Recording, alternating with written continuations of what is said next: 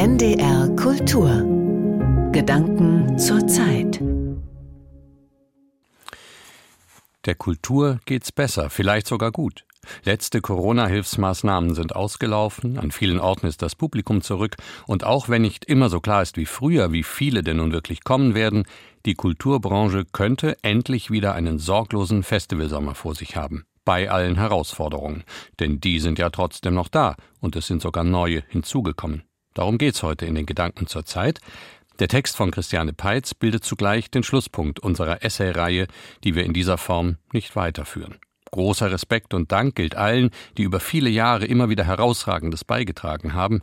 Dank gilt selbstverständlich an Sie, die Sie uns zuhören, und das gilt immer, denn für alle, Jüngere wie Ältere, die auch bei neuen Hörgewohnheiten, in anderen Hörsituationen tiefer einsteigen wollen in die großen Fragen des Lebens und der Gesellschaft, für Sie alle geht das Nachdenken bei uns weiter. Im Philosophie-Podcast Tee mit Warum. Alle 14 Tage an dieser Stelle, im Radio auch auf NDR Info und zeitflexibel zum Download in der ARD Audiothek. Wir wünschen viel Freude dabei. Jetzt aber erstmal Christiane Peitz, Kulturautorin und Redakteurin beim Berliner Tagesspiegel, mit ihrem Blick auf die Kulturszene in diesem Sommer 2023.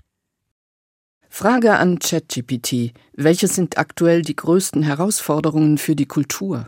Antwort der künstlichen Intelligenz, die knappen öffentlichen Budgets, die Auswirkungen der Pandemie, die größere Nachfrage nach diversen inklusiven Angeboten und die Digitalisierung. Kann man der computergenerierten Auskunft über den Weg trauen? Bei der Eröffnung des Weimarer Kultursymposiums im Mai zum Thema Vertrauen trat der französische Choreograf Johann Bourgeois mit einer Performance auf. Er nahm eine Treppe nach oben, ließ sich hinterrücks fallen und schnellte wie von Zauberhand wieder hoch, als sei nichts gewesen ein Sinnbild für Absturz und Aufstieg, für die Resilienz der Kultur in den Multikrisen der Gegenwart? Sind die Künste wieder dicke da, nach Corona, trotz Ukraine-Krieg, Energie- und Klimakrise, Inflation und Fachkräftemangel? Die Performance zeigte mit frappierender Eleganz, welche Akrobatik für solche Standhaftigkeit vonnöten ist.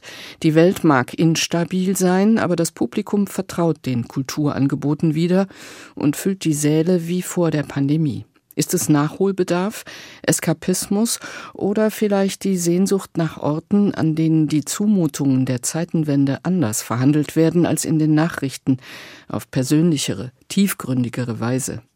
Dass die im letzten Jahr ausgestellte Long-Covid-Diagnose für die Kultur inzwischen so gut wie vergessen ist, hat zunächst einmal praktische Gründe. Die Flexibilisierung des Routinebetriebs.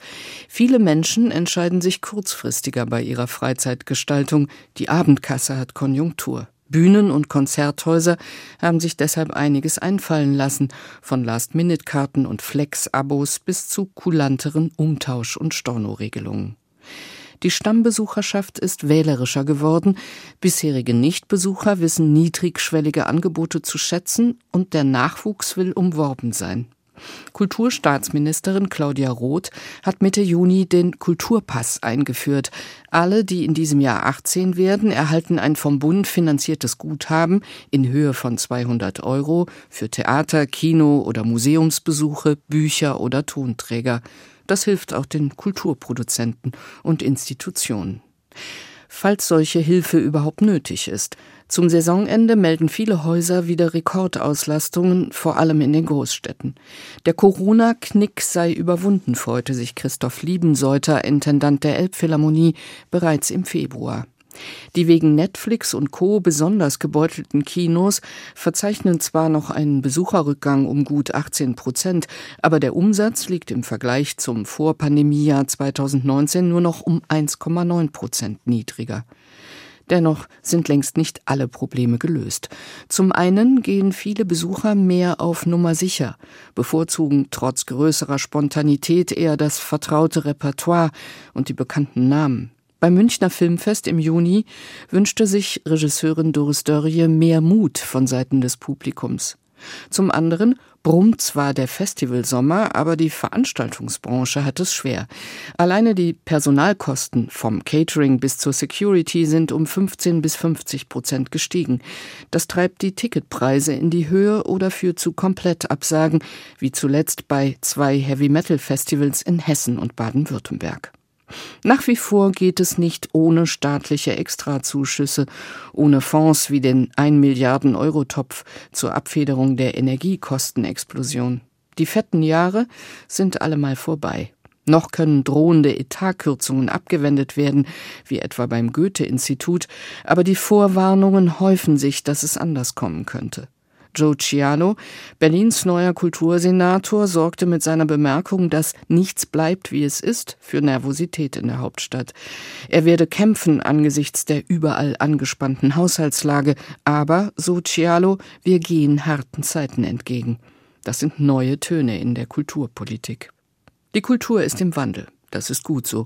Aber sie zeigt sich auch verunsichert zwischen Identitätsdebatten und Instabilität, Antisemitismus-Skandal und Postkolonialismus, erodierenden Demokratien und der zunehmend dämmernden Einsicht, dass die Wohlstandsgesellschaft ihre Ressourcen verprasst hat. Die Zeitenwende schwächt auch die Künste, wenn die Existenzangst sie selber umtreibt, statt dass sie von den Sorgen und Ängsten der Menschen erzählen. Das diesjährige Berliner Theatertreffen zum Beispiel wurde als lahmender, blasser Jahrgang kritisiert. Mancher Kitsch, viel Ringen um gesellschaftliche und künstlerische Relevanz, reichlich Didaktik, so die Bilanzen. Auch dort, wo man sich den Aufbruch auf die Fahnen geschrieben hat, geht es zäh und langsam voran. So sind die Green Deals für mehr Nachhaltigkeit im Film oder für einen klimafreundlicheren Museumsbetrieb zwar in aller Munde. Aber beim wenig klimaeffizienten Neubau des Museums der Moderne in Berlin wurde erst auf öffentlichen Druck hin nachgebessert. Hamburgs Museen haben ihren großen ökologischen Fußabdruck ermittelt und wollen aktiv werden. Aber all das geschieht reaktiv, nicht proaktiv. Avantgarde sieht anders aus. Zum Beispiel bei den Bayreuther Festspielen, die in gut zwei Wochen beginnen. Steven Gould, der wichtigste Sänger der Saison, hat kurzfristig abgesagt. Bei den Wagner-Inszenierungen auf dem grünen Hügel herrscht immer mehr Mittelmaß statt Exzellenz. Jüngste Meldung, es sind noch Tickets zu haben. Erstmals in der Geschichte Bayreuths können junge Leute unter 25 vergünstigte Karten erwerben, sogar für einzelne Ringabende und nicht mehr nur für den gesamten Zyklus. Nach dem seit Jahren geforderten Neustart in der altehrwürdigen Wagner Hochburg klingt das allerdings noch nicht. Und worüber wurde zuletzt am heftigsten diskutiert? Über Till Schweiger, Till Lindemann und Rammstein sowie über Benjamin Stuckrad-Bares Schlüsselroman Noch wach und den Boys Club beim Springer-Konzern. Machtmissbrauch und MeToo in der Film, der Pop, der Medienwelt. Seit dem Weinstein-Skandal hat sich auch da offenbar wenig geändert. Bei der anonymen Befragung eines ARD-Reporterteams zur Lage an den deutschen Bühnen gaben 90 Prozent der 750 Teilnehmenden an, in ihren Häusern mit Machtmissbrauch konfrontiert zu sein. Jetzt will der Deutsche Kulturrat mit allen Sparten einen Verhaltenskodex erarbeiten, als ob solche Codes of Conduct, Respektworkshops und Beschwerdestellen nicht längst existierten. Die jüngste Ausgabe der vom Kulturrat herausgegebenen Monatszeitschrift widmet sich ebenfalls der Frage, wie resilient die Kultur ist. Erörtert werden die Katastrophenvorsorge in Kriegsgebieten oder bei Klimakatastrophen, aber auch die künstliche Intelligenz. Das Vergnügen an der digitalen Verjüngung eines Harrison Ford im neuen Indiana Jones Blockbuster oder an viral gehenden Fake-Hits der Beatles kann über die Bedrohung für die Kreativindustrie kaum hinwegtäuschen. Seit Anfang Mai streiken die Drehbuchautoren in Hollywood für eine bessere Vergütung ihrer Urheberrechte und klare Regulierungen beim Einsatz von KI.